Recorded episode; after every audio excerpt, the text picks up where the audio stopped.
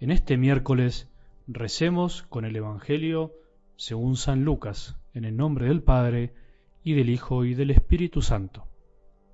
Jesús dijo una parábola, porque estaba cerca de Jerusalén, y la gente pensaba que el reino de Dios iba a aparecer de un momento a otro.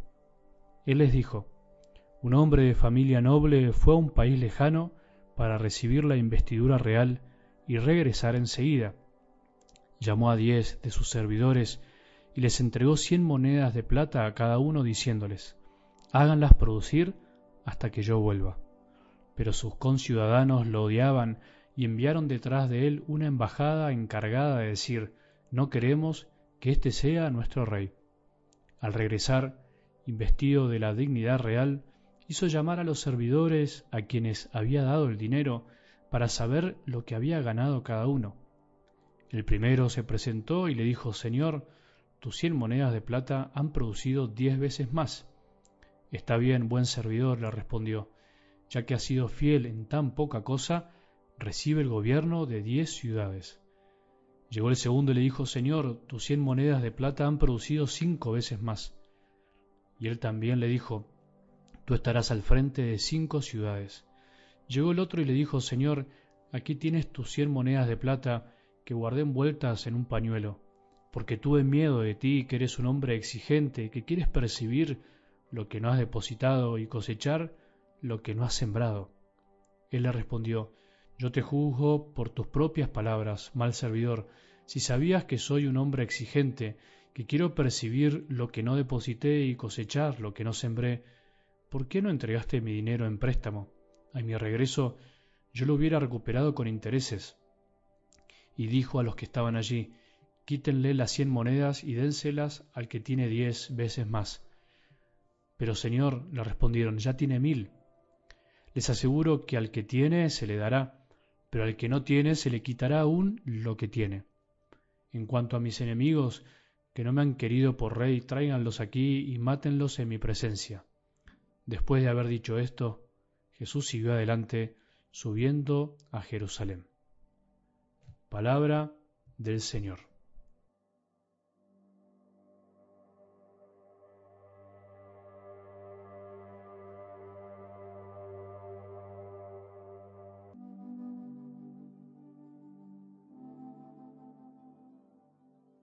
Me dejo mirar por el Señor, decía el Papa Francisco en la frase de la semana que elegimos el lunes, haciendo referencia a su actitud frente a la palabra de Dios escrita después de leerla.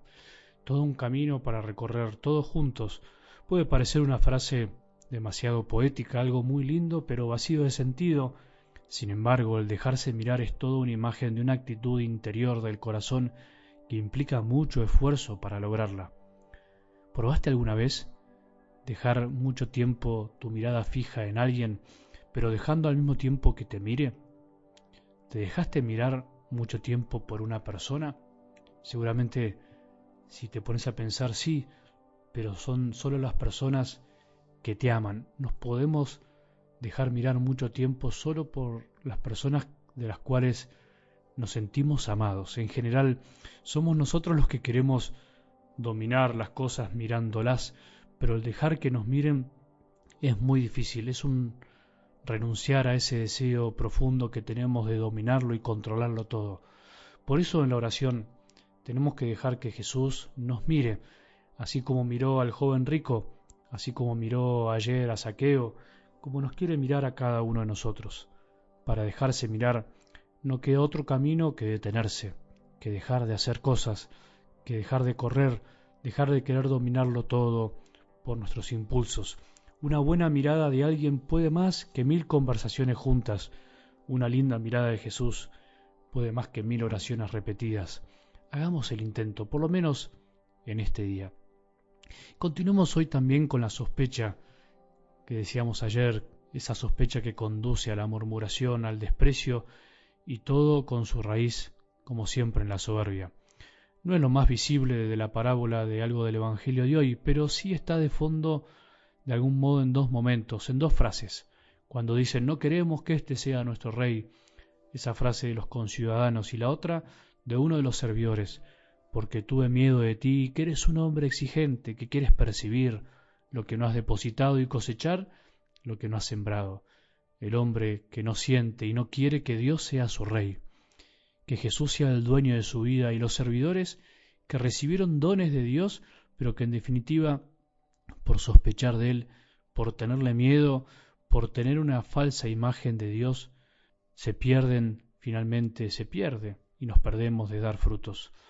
¿Te das cuenta que sin querer el hombre este murmura de Dios, sospecha de Dios y por eso se pierde lo mejor?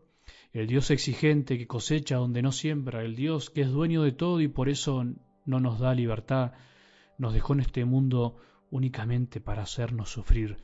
Todas esas ideas raras y extrañas de Dios, pero que muchas veces los cristianos sin querer nos encargamos de difundir con nuestras actitudes equivocadas, con nuestras enseñanzas deformadas, con nuestras doctrinas mal transmitidas. Ese no es el Dios de Jesús, ese no es Jesús, no es el rostro del Dios Padre que Él vino a mostrarnos.